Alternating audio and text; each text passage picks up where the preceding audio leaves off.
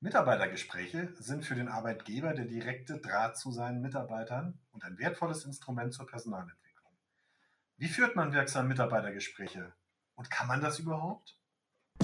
Herzlich willkommen zum Podcast von Rex Systems, Ihr Podcast für spannende Themen rund um HR, Recruiting und Talentmanagement.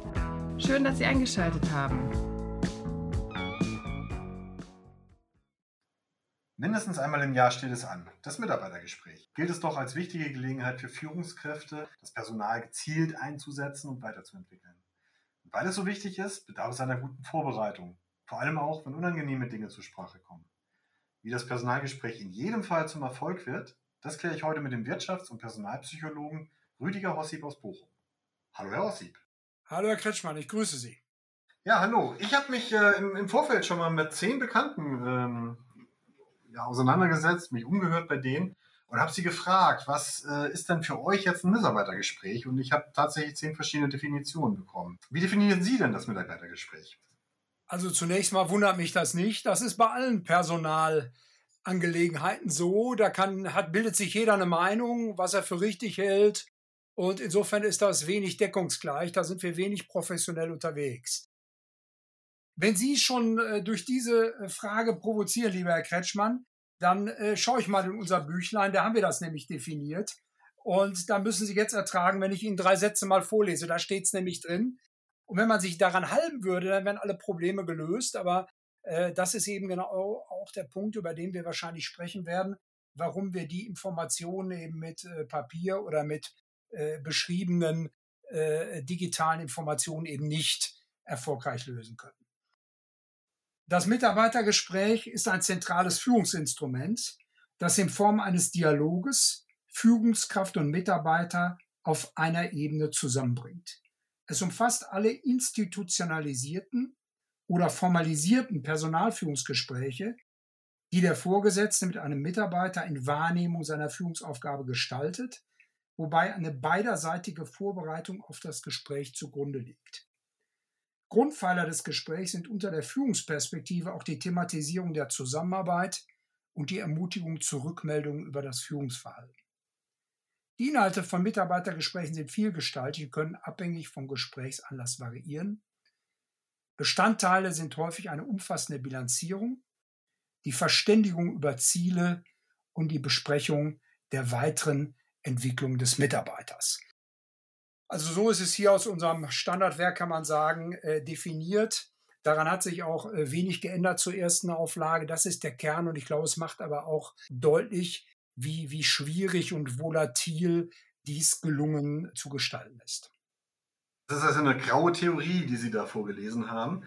Wenn ich jetzt mit meinen Leuten hier sprechen würde, dann höre ich immer wieder, oh Mann, ey, schon wieder ein Jahr rum, jetzt muss ich wieder zum Mitarbeitergespräch, da muss ich mich vorbereiten, wie Sie es gesagt haben. Natürlich muss auch der Vorgesetzte sich vorbereiten. Das alles kostet eine Menge Geld, bindet einfach Ressourcen. Ist das nicht alles überholt? Warum spreche ich letzten Endes am Ende des Jahres mit meinem Kollegen oder mit meinem, mit meinem Mitarbeiter? Ich kann ja während des ganzen Jahres mal mit ihm sprechen. Das wäre dringend erforderlich. Das sind auch häufig, muss nicht mal ein Wort fallen, das können kleine Gesten sein, wie ein äh, hochgestreckter Daumen oder sowas. Selbstverständlich und natürlich muss auch unterjährig miteinander gesprochen werden, erst recht, wenn es um Zielerreichungen und Korrekturen geht, ganz klar. Gleichwohl ist es so, dass wenn man in einem geschützten Raum einmal im Jahr, da müssen wir nicht die Uhr nach zwölf Monaten stellen, sondern es sollte ein regelmäßig wiederkehrender Zeitraum sein. Der sollte man auch nicht wegschludern. Tatsächlich hinreichend Zeit ist, das sollte wahrscheinlich dicker Daumen mindestens mal 90 Minuten sein, um über diese Dinge zu reden. Zum Beispiel, wie ich das gerade aus der Definition vorgelesen habe, dass der Vorgesetzte sich auch fragt oder den Mitarbeiter insbesondere fragt, wo bin ich der Flaschenhals? Wo brauchst du Unterstützung von mir? Was wünschst du dir von mir? Und das sind Dinge, die sonst in der Regel nicht erfolgen und ich provoziere Sie jetzt mal, wenn es denn so wäre, dass die Mitarbeiter sagen, ah, muss das denn schon wieder sein? Da habe ich doch gar keine Lust zu, dann könnte das das Endstadium einer Fehlentwicklung sein. Also wenn Sie als Mitarbeiter nicht mehr daran interessiert sind, das zu hören, was Ihre Chefin oder Ihr Chef Ihnen zu sagen hat, über Ihre Person und über die Zusammenarbeit, dann kann das ja nur eigentlich heißen, da kommt für mich eh nichts Substanzielles bei raus. Ne? Das, das wirft ja ein Licht darauf, wie Mitarbeiter den Vorgesetzten sehen. Klar, aber ich meine mal ganz ehrlich, Sie haben eben gesagt, 90 Minuten brauche ich idealerweise pro Gespräch. Jetzt brauchen Sie eine Vorbereitung noch. Ich spinne jetzt einfach mal rum, irgendjemand im mittleren Management hat da 20, 30 Leute. Der ist ja monatelang beschäftigt damit. Erstmal ist eine Führungsspanne von 20 bis 30 natürlich blühender Blödsinn. Wir haben die Führungsspannen immer größer gemacht. Dazu gibt es ja auch Formeln, das zu berechnen. Und es gibt ein relativ, weil die Komplexität nimmt exponentiell zu. Äh, umso mehr Leute man führt, das hängt damit zusammen, dass die miteinander in Interaktion treten. Also wenn jemand Kinder hat, der hat ein Kind und er hat drei Kinder, dann ist das nicht dreimal so komplex, sondern wahrscheinlich zehnmal so komplex. Und so ähnlich ist das mit Mitarbeitern auch. Wir dürfen die Führungsspannen nicht zu groß fassen. Das wird ganz häufig gemacht, dass man die Leute da zwischen rausgebürstet hat, weil man gesagt hat, na ja, das ist, das ist eben doch nicht die Humusschicht, auf dem die guten Ideen gedeihen, sondern eher die Lehmschicht, also nicht die Lehmschicht, die äh, nur dafür sorgen, dass die guten Ideen, die ich habe, nicht zu meinen Mitarbeitern durchkommen, weil die die dazwischen wieder irgendwie dämpfen oder korrigieren. Nein, also viel mehr als zwölf Leute zu führen, ist wahrscheinlich fast schon eine Mission impossible. Und es gibt relativ direkte Korrelationen zwischen der Führungsspanne und dem Erfolg eines Unternehmens. Sie haben früher Sachen gehabt, wo 250 Leute von einer Person geführt und beurteilt wurden, und zwar direkt. Der kannte die nicht mal. Das ist natürlich absoluter Quatsch. Aber natürlich eine Vorbereitung, die wird aber auch nicht sehr lang sein, weil ja ein Mitarbeitergespräch eigentlich nur das nochmal zusammenfasst, was man ohnehin macht. Wenn man sich also vor eine halbe Stunde mal vernünftig Gedanken macht und hat dafür eine gewisse Systematik, eine gewisse Struktur, dann ist das, glaube ich, nicht zu viel verlangt. Und selbstverständlich sollte auch derjenige, mit dem gesprochen wird, dies tun. Wenn der sich selber um seine eigene Person nicht kümmert, dann wäre das auch schon Thema für das Gespräch. Jetzt mal Hand aufs Herz. Äh, wollen Unternehmen denn wirklich so ein Mitarbeitergespräch? Also ich gehe immer noch davon aus, dass es einfach zu viele Ressourcen bindet. Das glaube ich nicht. Also wir können ja davon ausgehen, unglücklich geführte, unzuträglich geführte Mitarbeitergespräche sind wahrscheinlich Kostenfaktor Nummer eins in der Organisation.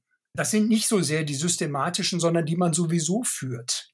Da läuft vieles schief. Wenn man davon ausgeht, dass jemand, der weniger motiviert ans Tagewerk geht, im Schnitt nur noch 80 Prozent seiner Leistung bringt. Wir reden ja immer wieder, wie viele Leute eigentlich tatsächlich nur engagiert dabei sind und so weiter. Die Zahlen kann man sicherlich ein Stück in Frage stellen. Dann ist ein gelungenes Mitarbeitergespräch ein wesentlicher Quell für Motivation, Verantwortungsbereitschaft, Verantwortungsübernahme auch und, und Kreativität und Engagement. Das ist überhaupt nicht zu überschätzen. Und das ist sehr, sehr gut investiert und wird sich um ein Vielfaches, wenn Sie das betriebswirtschaftlich machen, rechnen. Sie brauchen einfach nur mal sich Statistiken anzuschauen, wenn Sie sagen, wovon ist zum Beispiel die Bereitschaft, in Problemsituationen zu fehlen für einen Mitarbeiter. Also im Zweifelsfall dann doch nicht am Platz zu sein. Die ist abhängig ganz zentral von der vermuteten Bereitschaft der vorgeordneten Person zum Gespräch. Also entscheidend ist, wie es ankommt. Und insofern ist der Prozess auch nicht zu objektivieren. Das Wort objektiv können Sie vergessen, es sei denn, sind im Fotogeschäft tätig.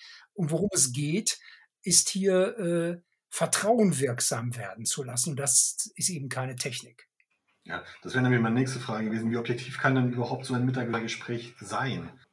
Also wir können uns um Objektivierung bemühen. Objektiv ist es sowieso nicht. Äh, das wäre auch fatal, aber eine ehrlich empfundene wechselseitige Akzeptanz dessen, was da gesagt wird, von mir aus auch to agree äh, we disagree, hilft ungemein. Man nimmt sich die Zeit dafür und das darf nicht en passant sein, das muss in einem geschützten Raum passieren. Dabei sollte man auch nicht nebenan vielleicht noch an einem mobilen Endgerät rumdaddeln.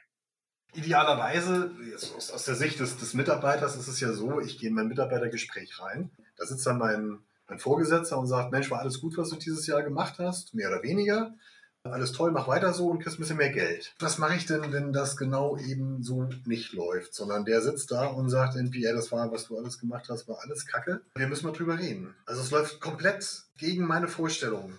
Kann ich so ein Mitarbeitergespräch dann abbrechen und kann sagen, du, da habe ich mich jetzt gar nicht drauf vorbereitet, das muss ich nochmal machen?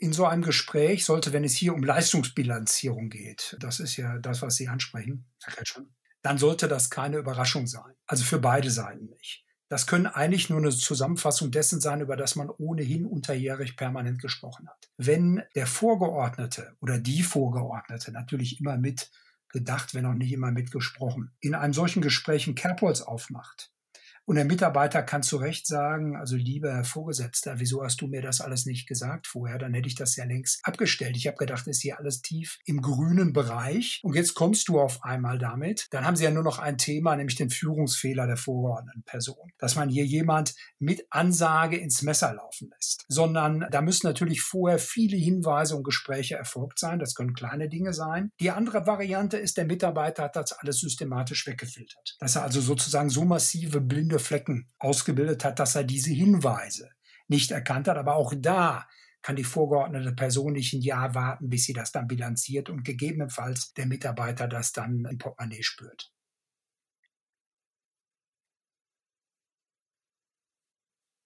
Ablehnen. Kann ich dann als Mitarbeitender so ein Gespräch ablehnen?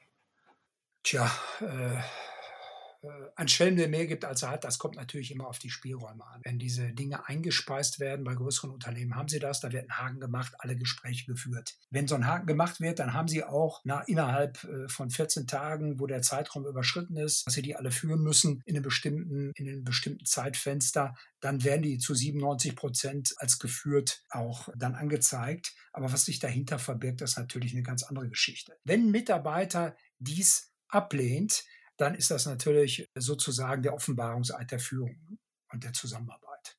Da müsste man sich fragen, warum ist das der Fall?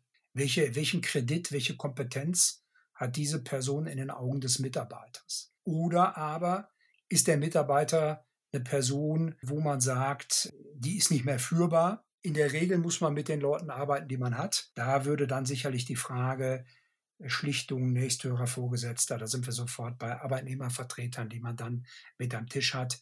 Aber dann ist, glaube ich, schon das Tischtuch sehr, sehr weit äh, zerschnitten und der Boden schon ziemlich verbrannt. Haben Sie einen konkreten Fall vor Augen, dass Sie sagen, ein Mitarbeiter sagt, ich lasse mir von dem gar nichts sagen, das Gespräch möchte ich nicht führen? Dass er sagt irgendwie, nö, ich habe da keine Lust mehr zu. Das war letztes Jahr bla bla, Larifari, das interessiert mich nicht jedes Jahr. Eben genau das, was ich anfangs sagte, dass die Leute dann irgendwie sagen, ich möchte eigentlich dieses Jahr äh, sowas nicht. Also es ist schon wieder ein Jahr rum, warum soll ich jetzt schon wieder hingehen? Sondern gar nicht so, so, so konkret zu sagen, irgendwie, ich lehne das Gespräch ab, weil ich mit meiner Führungsperson nicht sprechen möchte, sondern einfach, es bringt mir nichts. Es ist Zeitverschwendung.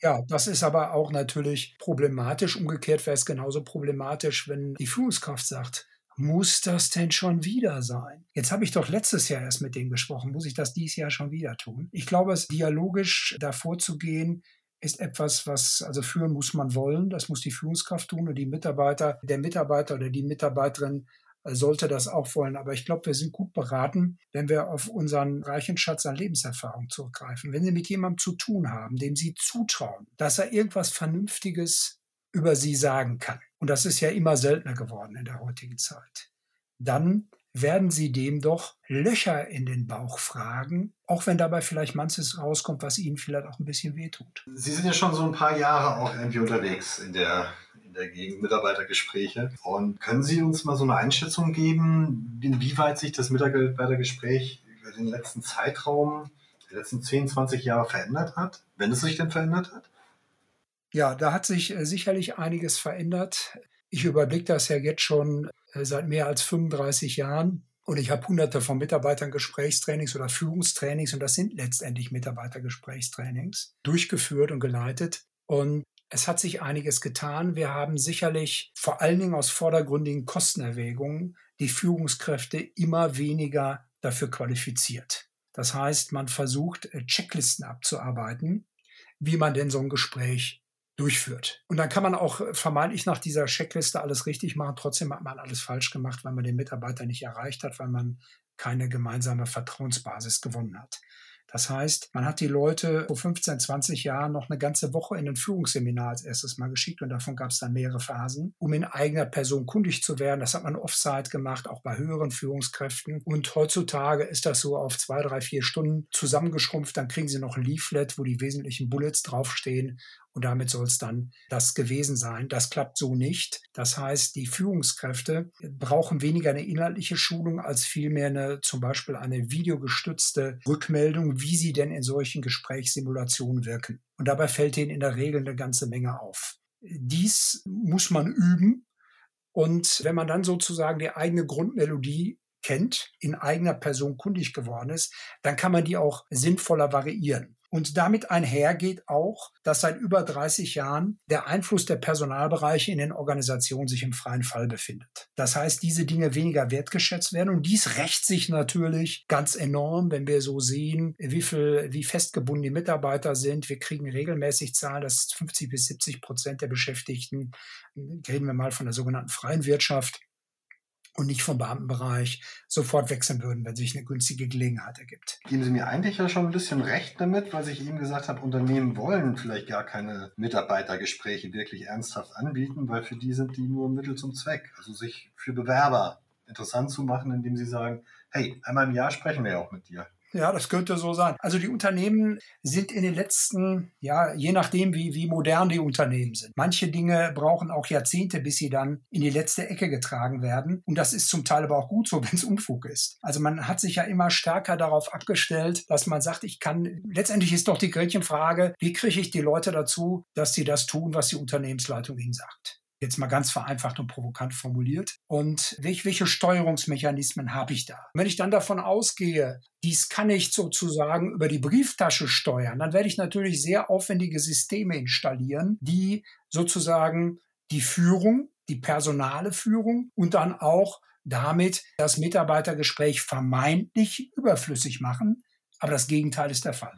Ein weiteres Feld, Herr Haussieb. Und weil es so ein weites Feld ist, haben Sie ein Buch zur zweiten Auflage jetzt auch wieder rausgebracht. Mitarbeitergespräche motivierend, wirksam, nachhaltig. Und haben uns tatsächlich zehn Exemplare für unsere Hörer zur Verfügung gestellt, die wir sehr gerne verlosen. Ja, gewinnen kann man die einfach, indem man uns eine E-Mail schickt an gewinne at rex-systems.de mit dem Betreff Gewinnspiel Mitarbeitergespräche. Unter allen Sendern verlosen wir dann zehnmal je ein Exemplar. Vielen Dank dafür und vielen Dank für die Einblicke in die Mitarbeitergespräche. Ja, sehr gern. Gestatten Sie mir noch eine Bemerkung, Herr Kretschmann? Klar. Leute fragen häufig, was soll ich denn jetzt nun machen? Ne? Denn wir sind jetzt ja nach unseren Ausführungen hier, werden die möglicherweise denken, more confused. Ich hoffe dann auch so ein bisschen butter on a higher level. Sie können im Mitarbeitergespräch eigentlich alles machen, was Sie wollen, wenn Sie wissen, was Sie tun. Gut, man sollte nicht mit der Verabschiedung beginnen oder so, aber das ist trivial. Also machen Sie sich kundig, wie das wirkt und sprechen Sie mit Ihrem Mitarbeiter darüber. Und das kann man in bestimmter Form machen. Das hat auch, da gibt es ein paar Techniken, ne, dass man einfach mal offene Fragen stellt und selber die Klappe hält und dann zuhört und die Pausen aushält. Dann wird man in der Regel auch was erfahren. Und dann wird davon abhängen, wie der Vorgeordnete mit dem, was er dort erfährt, dann umgeht. Also gezielt eingesetzt, dann bringt's was. Ja. Okay. Schönes Schlusswort. Vielen Dank, Herr Hossieb. Ich danke Bis dahin. Ihnen. Tschüss. Ciao. Das war der Rex Systems Podcast, Ihr Podcast zu aktuellen Themen rund um HR, Recruiting und Talentmanagement. Wir freuen uns, dass Sie mit dabei waren und wünschen Ihnen noch einen schönen Tag, Abend, Nacht und bis bald.